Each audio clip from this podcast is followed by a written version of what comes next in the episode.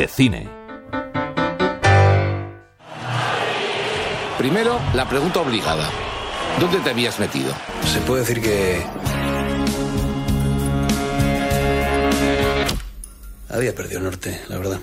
Y me fui a buscarlo al sur. El cineasta aragonés Javier Macipe debuta en la dirección con La Estrella Azul, inspirada en la figura del cantante zaragozano Mauricio Agnar, líder del grupo musical Más Birras, fallecido en el año 2000, que en un momento de su vida, en los años 90, decidió viajar a Latinoamérica buscando reencontrarse con su vocación. Esta producción nació como un encargo de la madre de Agnar, a Macipe, hace 18 años, quien la aceptó, señala por su admiración hacia la figura del artista? En primer lugar porque su música cuando era niño me impactó y por lo que sea ha sido la banda sonora de mi vida. Y luego cuando fui descubriendo la historia de la persona que había detrás de esa música y esas canciones que yo cantaba, descubrí lo que es para mí el ejemplo de artista y yo que pretendo serlo, ¿no? Pues eh, en esa historia encontré un guía para trasladar su manera de ser músico al cine y ha sido un proceso larguísimo pero maravilloso que me ha dado a mí mucho más de lo que yo le daba a él.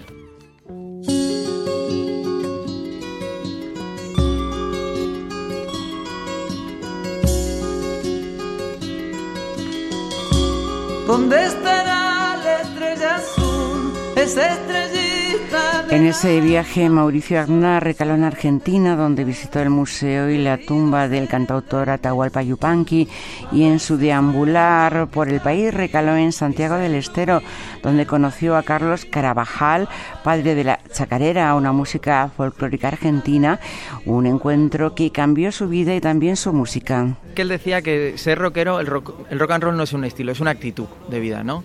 Y que para él hacer rock and roll lo que significaba es hacer lo que el corazón te pide en cada momento y hacer las cosas al margen de las modas. Entonces, en un momento dado de su vida, en un viaje, se enamoró de esa música y para él no había ningún conflicto. El conflicto lo tenía el público, ¿no? Que es lo que pasa muchas veces con estas grandes figuras cuando deciden dar un giro a su carrera, como los Beatles cuando les da por el mundo de la India o cuando Enrique Bunbury decide dejar Héroe del Silencio para hacer música latinoamericana, ¿no? Eso ocurre muchas veces en las personas que buscan algo de corazón. Y él se definía a sí mismo como tango Billy en vez de rockabilly. Hasta perderse en el cielo, mi corazón se partió. El actor Pepe Lorente da vida a Mariano Aznar, un papel que se preparó escuchando entrevistas con personas cercanas al músico, aunque afirma que la parte más complicada fue convertirse en cantante y guitarrista porque todas las escenas musicales en la película han sido grabadas en directo. La mayor parte del trabajo eh, tuvo que ver con, lo musical. Luego el personaje emergió y sí se abrió paso, ¿no?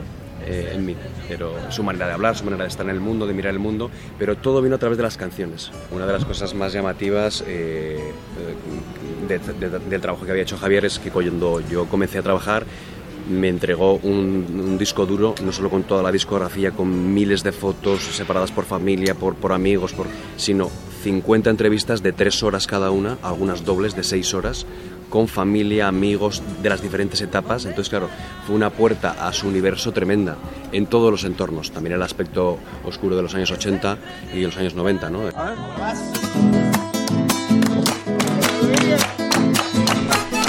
La Estrella Azul se ha estrenado ya tras conseguir numerosos reconocimientos como los dos premios del pasado Festival de Cine de San Sebastián, premio del Jurado Joven y el premio de la Cooperación Española. Teresa Montoro, Radio 5, Todo Noticias.